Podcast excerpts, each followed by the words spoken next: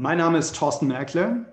Ich bin Karina Schmielheng. Und ich Katja Spiegel. Und dies ist der Julecast, ein Podcast über Zeitungen, junge Zielgruppen und die Familien-Newsletter der Zeitungen. Herzlich willkommen.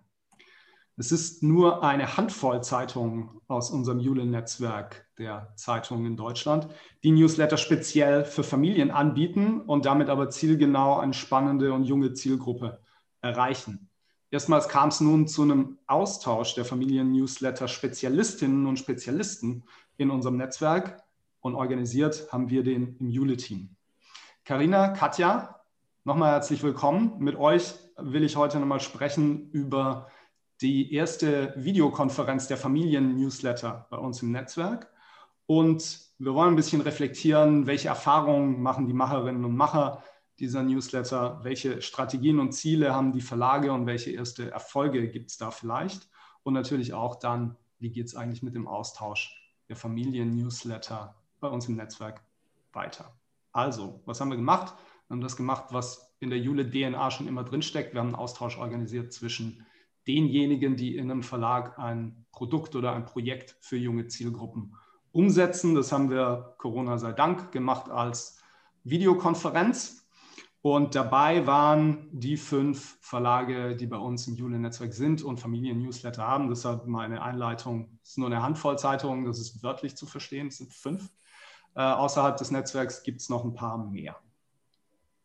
Aber die spannende Frage ist ja auch erstmal, warum interessiert uns das Thema eigentlich, wenn es so wenige sind? Warum tauchen wir denn da so ein in die Nische? Was ist denn spannend an Familien-Newsletter? Katja, was was findest du was spannend an den Familien-Newslettern? Und wenn ja, was ist es dann? Es ist, glaube ich, sehr vieles spannend daran und wir werden vieles ansprechen. Ich ähm, würde aber jetzt gern so einen Punkt ähm, nennen, der, der mir äh, seit dem Treffen immer wieder im Kopf rumgeht. Ähm, ich hatte das Gefühl, sofort nachdem wir aus dem Austausch raus sind, dass äh, Familien-Newsletter ein tolles Instrument sind, die im Haus bei allen, die daran beteiligt sind und vielleicht auch bei einer Handvoll oder zwei noch mehr den Blick schärfen für die Zielgruppe, für die Familien, für diese unglaublich wichtige Zielgruppe, die ähm, verschiedene Generationen auch durchlaufen. Hier sind es bei unseren Beispielen ja doch eher die jüngeren Familien mit kleinen Kindern, äh, Kindern, die dann in die Schule äh, erwachsen werden und ähm, äh, da mit den Familien gemeinsam auch äh, eine gute Begleitung gebrauchen können. Und das schärft einfach den Blick, was haben wir denn für Inhalte? Was bieten wir denn an? Welche Produkte haben wir denn? Was können wir zusammenführen und welchen Service können wir bieten? Und ich finde, das ist äh, klasse, um, um äh, miteinander immer weiter für diese Zielgruppe zu arbeiten. Okay, das ist ein Aspekt, an den hätte ich jetzt nicht gedacht, aber klar, wahrscheinlich ist es so. Karina, was, was findest du an Familien-Newslettern interessant, bemerkenswert, spannend?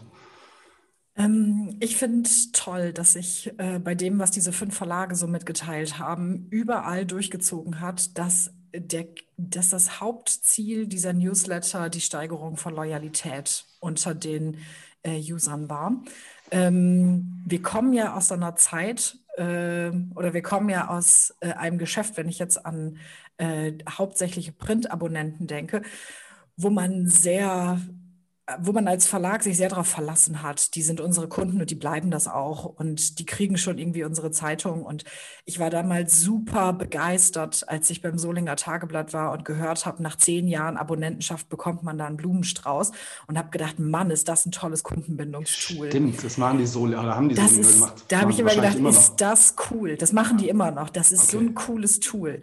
Und ähm, ich mag total, dass wir von dieser Denke, äh, dass, dass, dass die meisten Verlage ja eben nicht tun, im Online-Bereich voll weg sind und dass wir da merken, wie wichtig das ist, in äh, diese Kundenbeziehung oder in diese Loyalität ähm, sich dafür zu engagieren, die da hochzuhalten. Und das ist für mich total das, was Familien-Newsletter machen.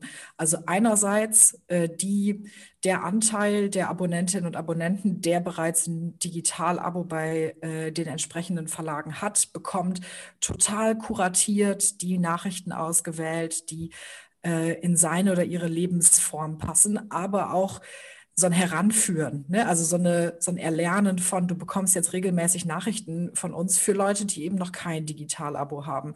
Und das finde ich total smart an dem, ähm, an dem Tool oder an diesem Instrument. Ja, das ist, glaube ich, auch ein Aspekt, ähm, der für alle Newsletter gilt, die die Zeitungsverlage jetzt ja ausrollen. Ne? Die sind ein wichtiger Teil der Paid-Content-Strategie in der Verlage. Und deshalb, und das ist das, was ich eben spannend finde in diesem ganzen Feld, glaube ich auch, dass die Familien-Newsletter zunehmen werden. Wir reden jetzt ja. über in ganz Deutschland, wenn ich richtig recherchiert habe und nicht noch einige übersehen habe, reden wir über noch nicht mal zwei Handvoll, ja. die aus Zeitungsverlagen kommen.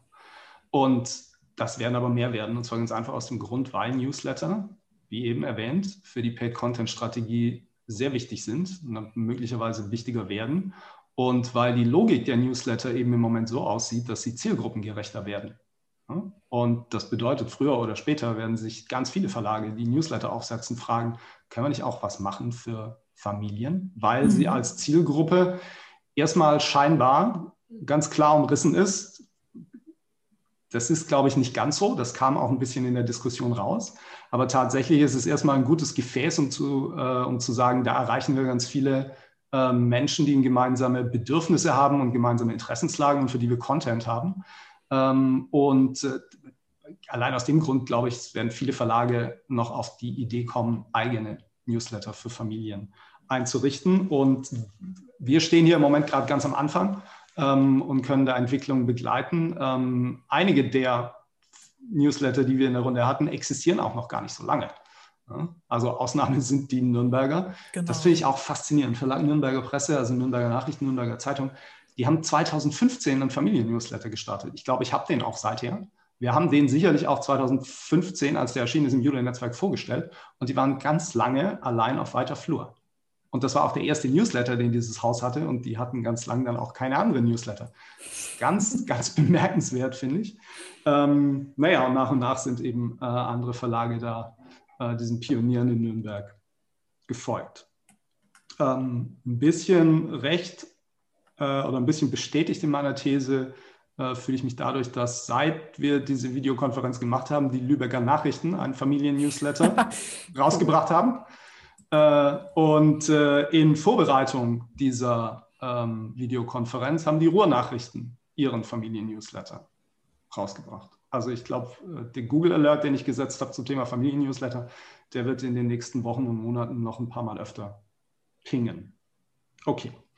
Ähm, wollen wir vielleicht mal inhaltlich einsteigen, ähm, was in dieser Diskussion rumgekommen ist? Mhm. Karina, du hast auch gerade schon Ziele angesprochen, ähm, also Loyalität erzeugen bei den Nutzerinnen und Nutzern, sie zu loyalen Website-Besuchern machen am Ende und natürlich auch ähm, Digital-Abos zu verkaufen. Ne? Das ist ein anderes großes Ziel, was uns die, die Newsletter-Macherinnen und Macher da in der Runde ähm, genannt haben.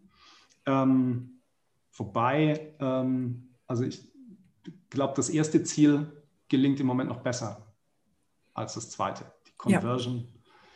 Conversion ist noch nicht, glaube ich, da, wo die Verlage gerne hinwollen. Das stimmt. Also wir haben da ja gehört, also wir haben immer mal wieder abgefragt, wie viele Digitalabos fallen da eigentlich bei ab bei eurem Familien-Newsletter. Ähm, das ist gemessen an dem Aufwand und äh, der eigentlichen, ähm, also der, der eigentlichen, des eigentlichen Charakters des Newsletters, der ja nicht so verkäuferisch daherkommt, sind diese Werte, glaube ich, gar nicht so verkehrt. Also wenn ich da mit einer Vertriebsmarketingbrille drauf gucke und denke, da kommt aus einem redaktionellen Produkt fallen oder aus einem redaktionellen Produkt fallen jetzt automatisch Abos raus. Da klatscht, glaube ich, erstmal jeder, äh, jeder Lesermarktexperte ein bisschen in die Hände. Ähm, aber äh, wie du schon sagst, wenn, man's, wenn man jetzt klar auslotet, der soll Conversion erzielen, dann sind wir da noch bei relativ kleinen Werten. Und ich glaube, im ein- bis zweistelligen Bereich bewegten sich da ja monatlich äh, jeweils immer die, äh, die Zahlen an äh, Digitalabos oder Proben, die daraus äh, generiert wurden. Hm. Was natürlich trotzdem ganz anständig ist dafür, dass es dieses Produkt ja ohnehin gibt und es einfach rausgeht. Genau. Ähm, und äh, der Newsletter natürlich noch andere Ziele hat, also siehe loyale Nutzer ähm, erzeugen und, und am Ende ein neues Produkt kreieren, ähm, zielgenau für eine bestimmte Zielgruppe, ähm, die wir alle gerne ähm, für unsere Produkte interessieren wollen. Ich fand auch spannend, was Sie über die Leser und Leserinnen der Newsletter erzählt haben. Also so ähm, der weit überwiegende Teil der, Abon der Newsletter-Abonnenten haben noch keine Kundenbeziehung zu dem Verlag. Was super ist, weil es genau dafür spricht, dass man eben eine neue Zielgruppe erreichen kann. Ne? Großes ähm, Potenzial. Ne? Ja, also, richtig. Wer, wer das äh, zumindest äh, in Relation setzen konnte, ja, das waren hohe zweistellige Zahlen, ja.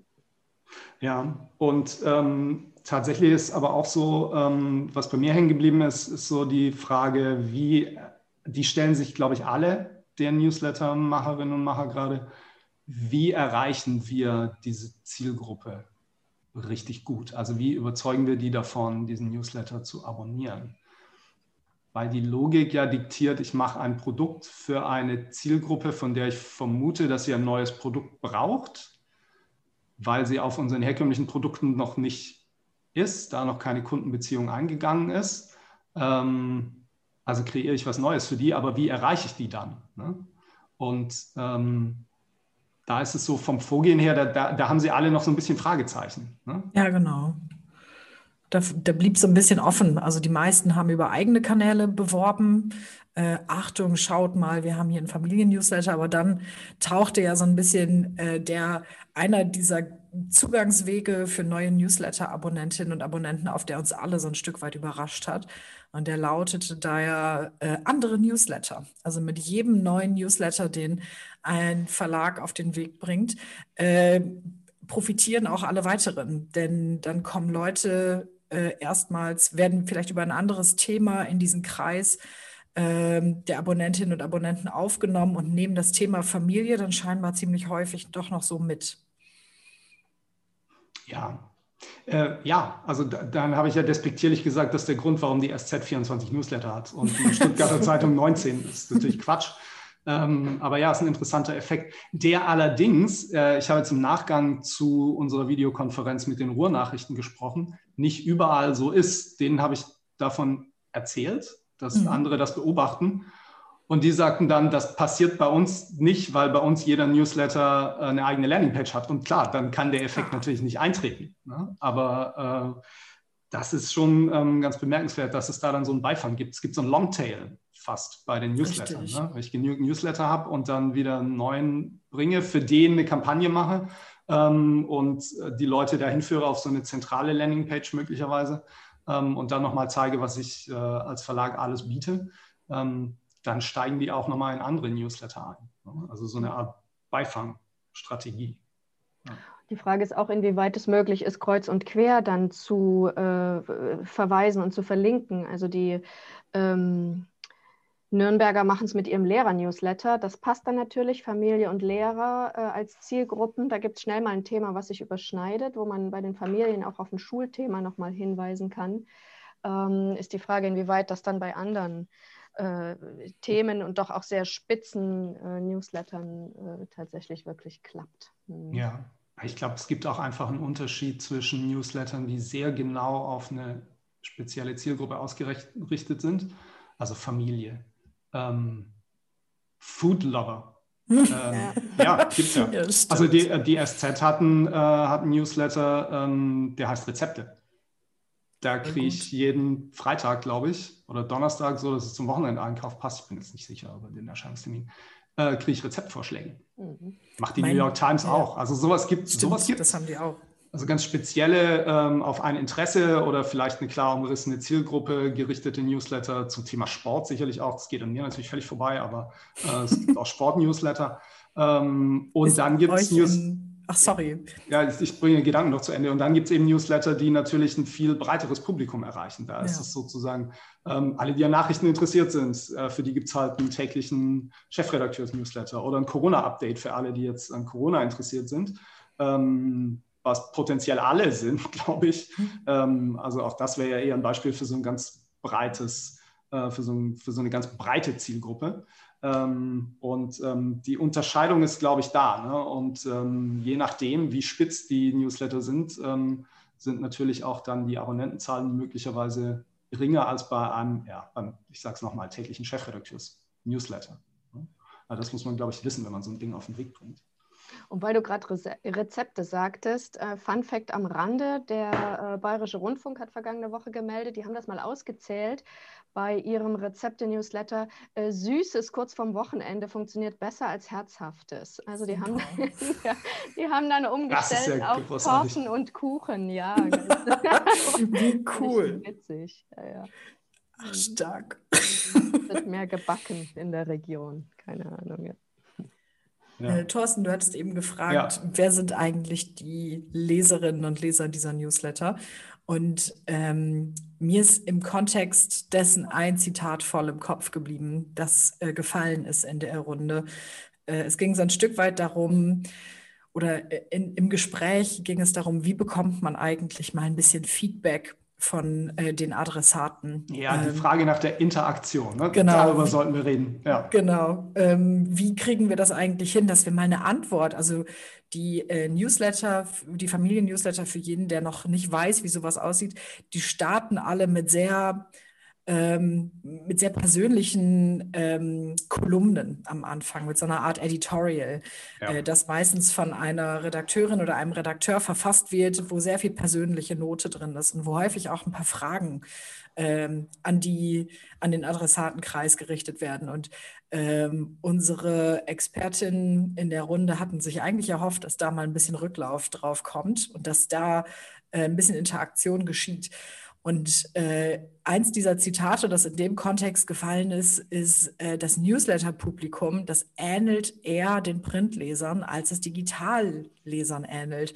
Also eher so Kategorie Leserbrief, die halten ewig lange still, lassen jahrelang nichts von sich hören. Aber wenn man dann einmal einen Fehler macht oder wenn dann einmal ein Aufregerthema dabei ist, dann gibt es einen, einen, saftigen Leserbrief zurück oder dann gibt es einmal den Aufsatz zurückgeschrieben. Aber ansonsten ist da irgendwie eher Funkstille. Ja, ich, bei dem ganzen Thema Interaktion frage ich mich immer, ähm, was ist das Ziel von Interaktion? Warum will ich das? Und ähm, wenn man die Frage für sich als Verlag sinnvoll beantworten kann, wenn man glaubt, dass das mehr Loyalität erzeugt, wenn man Interaktion mhm. hinkriegt, dann glaube ich, macht das Sinn.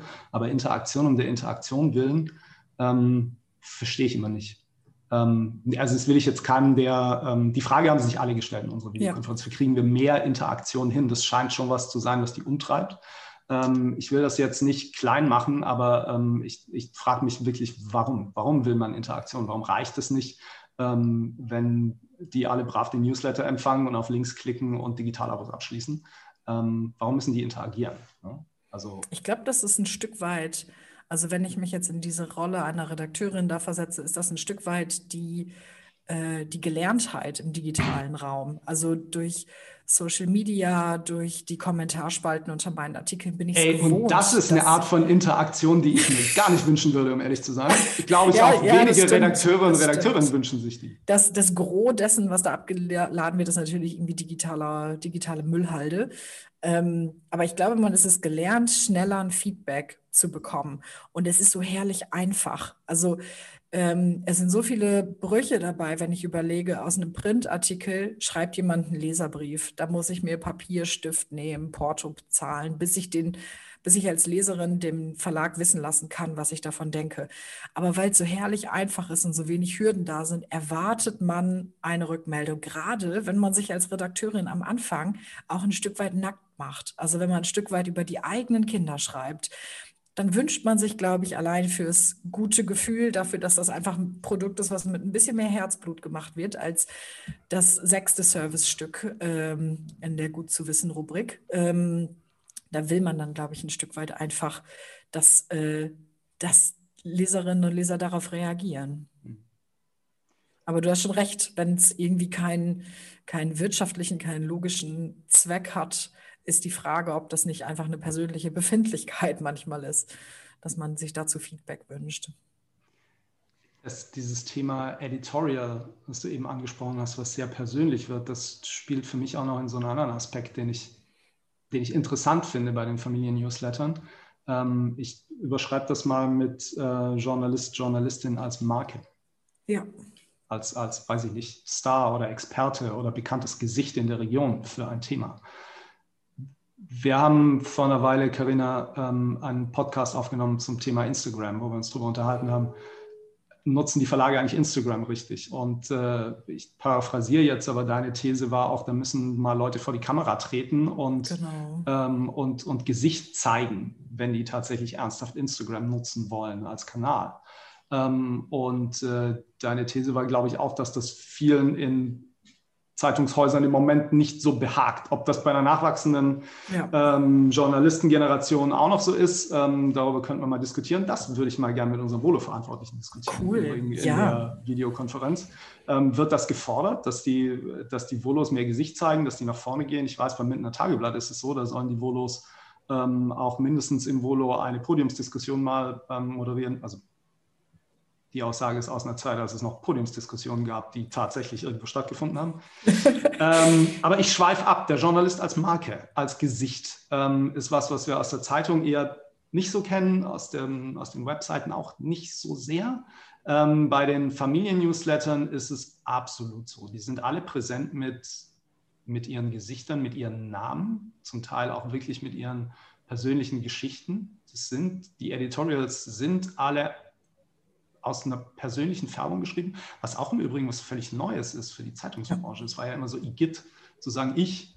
Ja, genau. Was passiert da tatsächlich in diesen Editorials? Also da entsteht auch so eine neue Sichtweise auf, auf Journalismus. Es wird ähm, sehr subjektiv und damit auch, ähm, glaube ich, sehr jung. Ne? Also was, was, ähm, was junge Zielgruppen extrem anspricht, dieses nahbar sein. Ähm, deshalb rasten ja alle Leute so aus, wenn sie sich Videos von YouTubern angucken, die Nachrichten behandeln. Wenn man sich ein LeFloid-Video anguckt, ist es fast unmöglich zu unterscheiden, was ist Nachricht, was ist seine Meinung dazu und sein Kommentar. Es fließt alles in eins. Ähm, aber das scheint ja zu funktionieren. Und das, ich, bitte, ich habe jetzt nicht gesagt, dass alle Familien-Newsletter sind wie LeFloid auf YouTube, überhaupt nicht. Ähm, was ich aufstelle, ist die These, dass äh, jüngere Zielgruppen vielleicht eine andere Sichtweise darauf haben, wie distanziert ein Journalist, eine Journalistin sein müssen, um glaubwürdig zu sein. Und ähm, nochmal, bei den Newslettern ist es so, da treten die mit Gesicht nach vorne ähm, und ähm, haben da vielleicht dann auch eine Chance, ähm, tatsächlich so eine Community einfach zu bilden, Kraft ihrer Ausstrahlung, ihrer Persönlichkeit und ihrer Kompetenz natürlich in, äh, in dem Feld. Das stimmt. Das ist ja auch, Sie landen ja damit auch mit dem, äh, mit dem Format, landen Sie ja auch eigentlich im im privaten Postfach und äh, haben dort die Möglichkeit dieser persönlichen Ansprache und nutzen das auch ganz wunderbar. Wir könnten jetzt auch noch äh, darüber diskutieren, inwieweit man sich da auf gefährliches Terrain vielleicht auch begibt, wenn man da äh, Dinge aus der eigenen Familie preisgibt. Die Kolleginnen haben dann auch ja. erzählt, dass sie dann da auch eher vorsichtig sind, auch zu Hause so ein bisschen abchecken, äh, wollen wir das schreiben, kann ich das mit reinnehmen für die nächste Woche, was wir erlebt haben und da werden natürlich keine Namen genannt. Aber äh, es ist so ein bisschen äh, der Blick dann auch äh, in, in die andere Familie. Und ich glaube, das äh, rückt auch äh, vor allem gedanklich äh, sehr nahe die Menschen, zumindest die, den einzelnen Leser erstmal, den Empfänger mit, mit dem Adressaten, ähm, mit dem Adressaten, mit dem Schreibenden. Und ähm, ich glaube, da sollten wir auch diese gedankliche Ebene nicht vergessen bei Interaktion. Interaktion muss ja nicht immer, ich äh, frage dich was und der andere antwortet, äh, sein. Äh, das kann ja auch dieses Verbundenheitsgefühl sein, dieses, da spricht mich jemand an, ich sehe das Gesicht, ich kenne den Namen, er erzählt mir was von sich und ich habe im Kopf sofort Antworten parat, die ich ihm in Gedanken entgegenschleudere und ähm, äh, oder nicke oder lache und, und das, das erzeugt dann auch diese besondere Bindung. Also äh, weil dann die Kolleginnen auch vorsichtig äh, in den Raum gestellt haben, dieses persönliche Editorial, weil es eben auch sehr aufwendig ist, vielleicht auch wieder abzuschaffen, weil diese direkte Interaktion nicht kommt. Also das äh, würde ich erstmal vorsichtig beiseite hm. schieben, diesen Gedanken. Ähm, das, das, war die, das war die Frage, die, ähm, ja, die sich ein Verlag stellt. Ich will jetzt ja. nicht sagen, welcher, ähm, aber der ja da offen diskutiert wurde, äh, ja. wo der erfolgreichste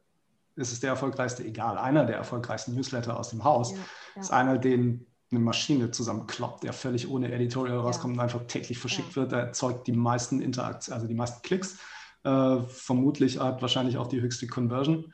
Ähm, und tatsächlich, die Familien-Newsletter funktionieren ja ganz anders. Ne? Ja. Aber ähm, ich würde, ich weiß halt nicht, ob man, wenn man so einen Test dann einmal macht und so ein Editorial weglässt, ähm, ob man das dann wieder zurückdrehen kann. Ja.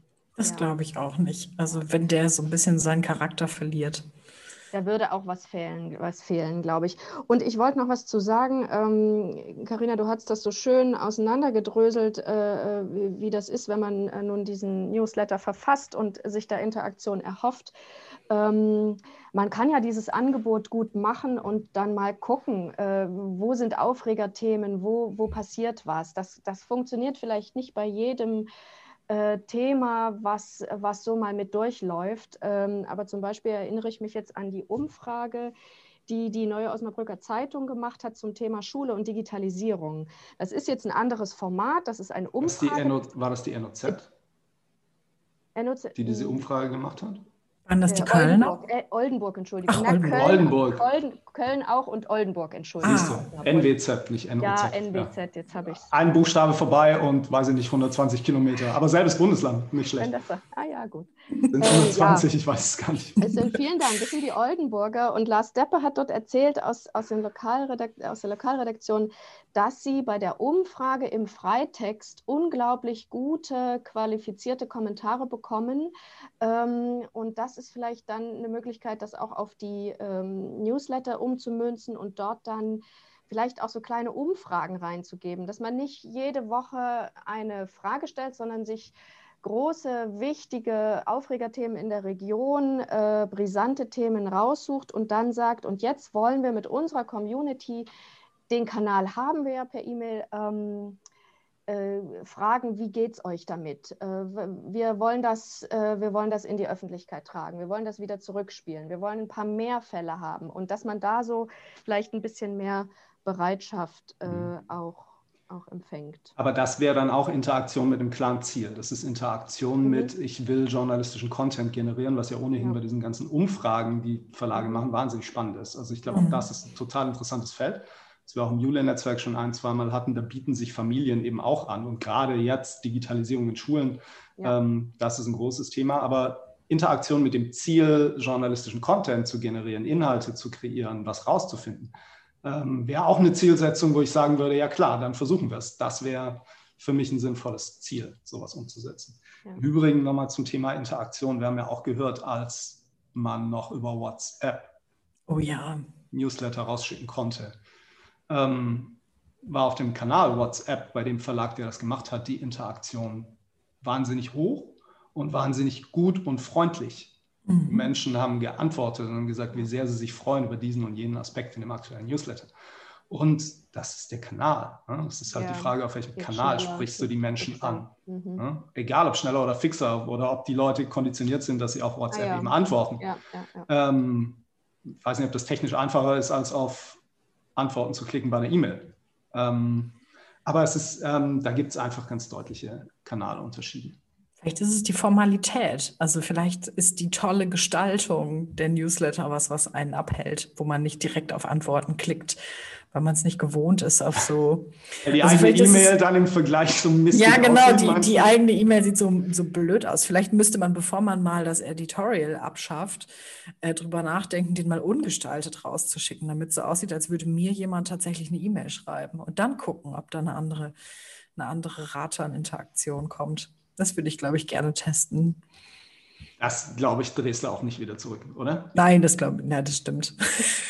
das ist auch so einschneidend. Und ich Aber, weiß nicht, ob das dann nicht einfach im Postfach noch mehr untergeht, als es möglicherweise stimmt. sowieso untergeht.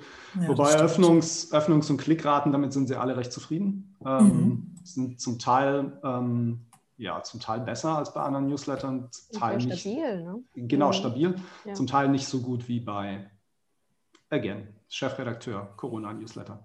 Ja. Ähm, Glaube ich, alles nochmal weiter vorne, aber, ähm, aber immerhin. Ich wollte noch über einen Aspekt sprechen, den wir so ein bisschen gestreift haben mit, ähm, mit dem Einstieg. Ähm, wie erreichen wir eigentlich die Zielgruppe, von der wir vermuten, dass wir sie auf unseren anderen Kanälen nicht so sehr, nicht so verlässlich erreichen?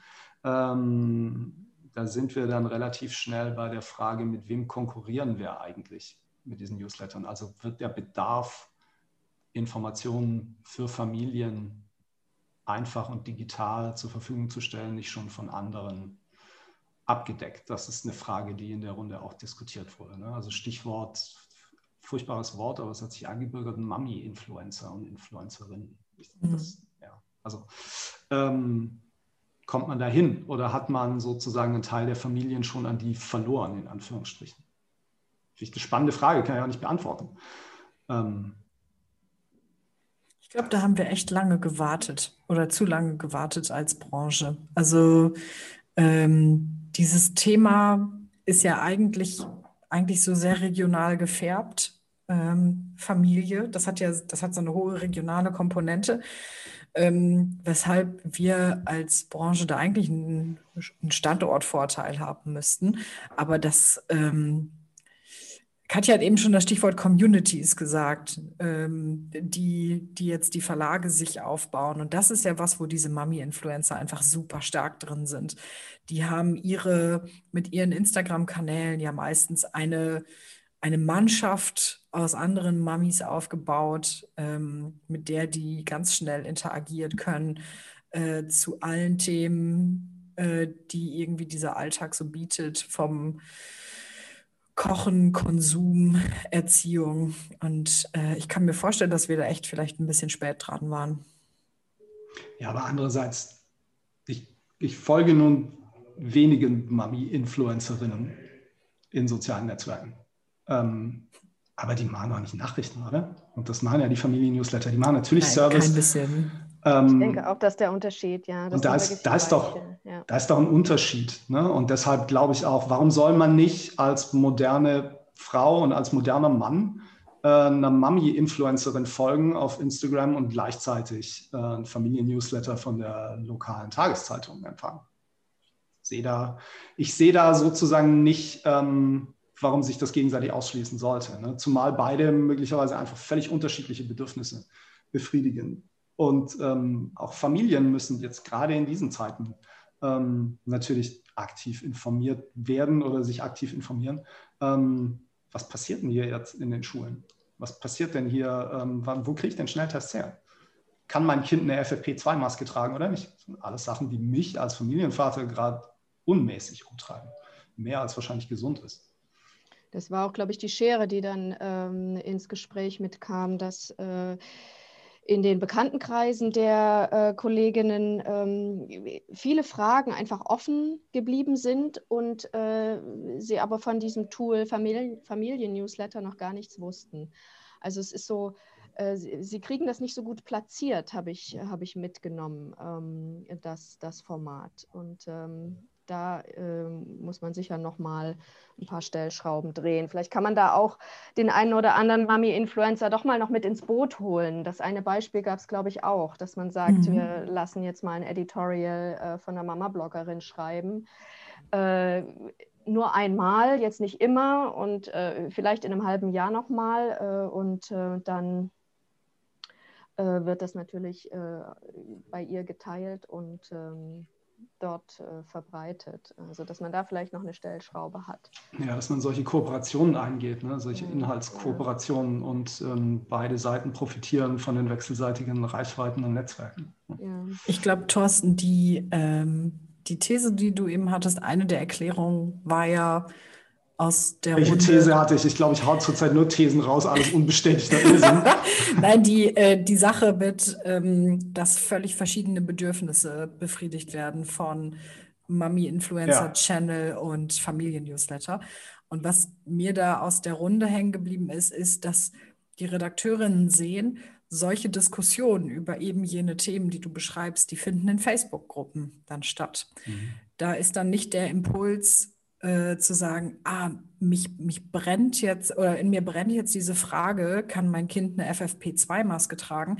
Ich schaue mal bei meiner örtlichen Tageszeitung, ähm, sondern ich gehe in diese Facebook-Gruppe, in diese Community, mhm. die da wie ähm, um diese eine oder also wo sich vielleicht Mamis einfach versammeln oder wo, ähm, wo es eine Influencerin gibt, äh, die das Ganze dominiert.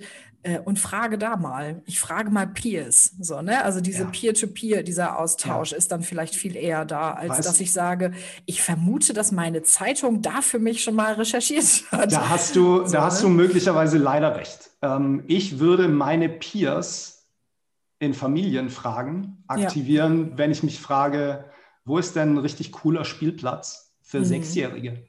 Ja. Ich würde nie auf die Idee kommen, Peers, die ich nicht kenne, zu ja. fragen, kann mein Kind eine FFP2-Maske tragen oder ja, kippt der nach einer Stunde um? das stimmt.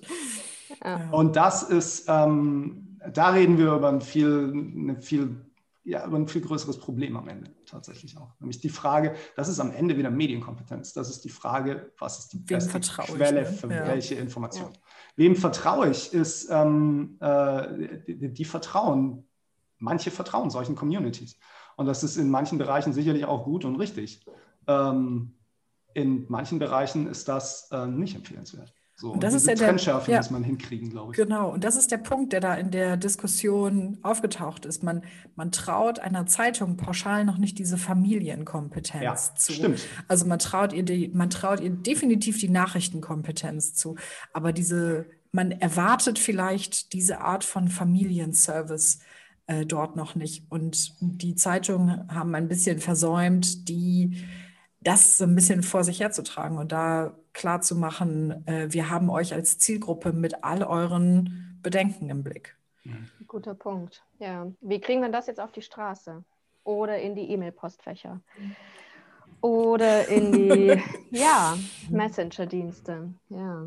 Ich ja. habe es überlegt, es fiel auch das Stichwort äh, ähm, Familienmagazin, Auslagestellen, äh, Multiplikatoren. Also der, die Kita um die Ecke, wenn ich denn reinkomme, die Schule, wenn ich denn reinkomme, aber auch der Kinderarzt, der Jugendtreff, was haben wir noch? Der Spieleladen, der Klamottenladen.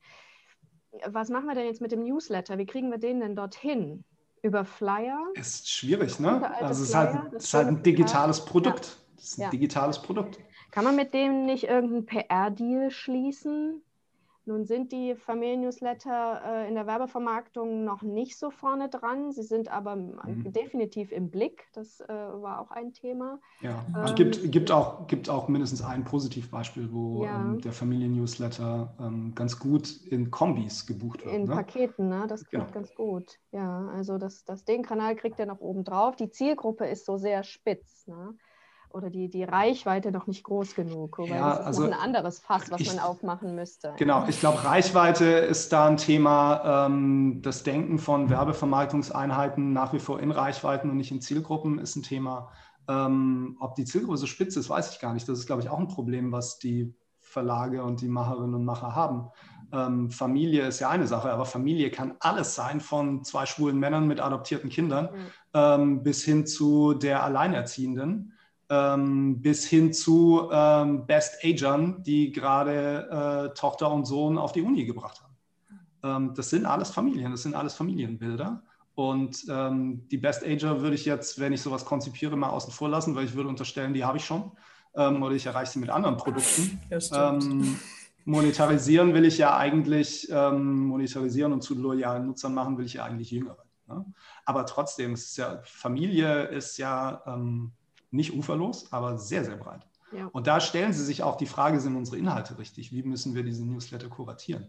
Und das bringt mich zu dem Punkt, dass wir inhaltlich noch nicht wirklich mit denen gesprochen haben. Wir wollten, ähm, zwei Stunden angesetzt. Tatsächlich sind wir über die ähm, über Zahlen, Daten, Fakten eingestiegen. Also Öffnungsraten, seit wann erscheint der Newsletter, wann erscheint der Newsletter, wie viele Abonnenten hat er, etc. pp. Haben wir alles in der Runde durchdiskutiert. Die waren auch dankenswerterweise sehr offen. Ähm, ähm, und ähm, haben sich da verglichen. Ähm, und äh, über Inhaltliches, da sind wir gar nicht zugekommen. Deshalb gibt es einen weiteren Termin Ende März. Da bringen wir die nochmal zusammen. Da reden wir nur über die inhaltlichen Fragen. Das werden dann nochmal zwei Stunden sein. Und da wir aus der Feedback-Umfrage der ersten Videokonferenz wissen, dass die sich auch weiter austauschen wollen und wir die auch nach der Frequenz gefragt haben, in der sie das tun wollen, werden wir jetzt quartalsweise ähm, Videokonferenzen für die Familien-Newsletter-Macherinnen und Macher anbieten. Und ähm, da ich freue mich total. Also ich finde es super. Das ist ein total spannendes Feld. ähm, was sich jetzt entwickelt. Nochmal, ich glaube, da werden andere Verlage folgen ähm, und eigene Familien-Newsletter aufsetzen. Und ähm, da entsteht gerade was, ähm, was ganz Interessantes. Gut. Wir bleiben dran mit Austausch. Ne? Wir bleiben auf jeden Fall dran. Ähm, an der Stelle würde ich sagen, wir machen mal einen Cut, sehen, wie das Ende März weitergeht äh, mit der inhaltlichen Diskussion. Vielleicht treffen wir uns dann nochmal und machen auch dazu einen Julecast. Äh, euch auf jeden Fall vielen Dank. Alles Gute, kommt gut durch die Restwoche. Und Danke, ebenso. Ciao. Tschüss. Ciao. Tschüss.